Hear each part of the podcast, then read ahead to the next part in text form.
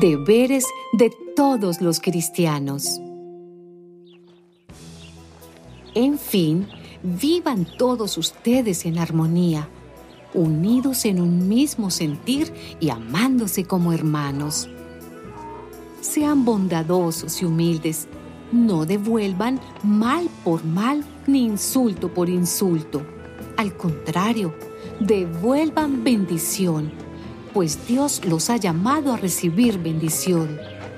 Porque quien quiera amar la vida y pasar días felices, cuide su lengua de hablar mal y sus labios de decir mentiras. Aléjese del mal y haga el bien. Busque la paz y sígala. Porque el Señor cuida a los justos y presta oídos a sus oraciones, pero está en contra de los malhechores.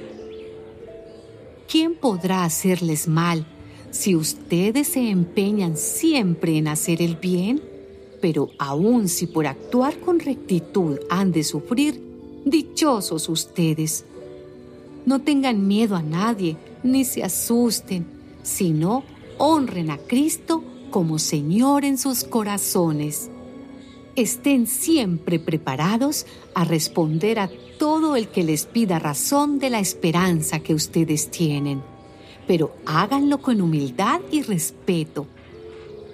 Pórtense de tal modo que tengan tranquila su conciencia, para que los que hablan mal de su buena conducta como creyentes en Cristo se avergüencen de sus propias palabras.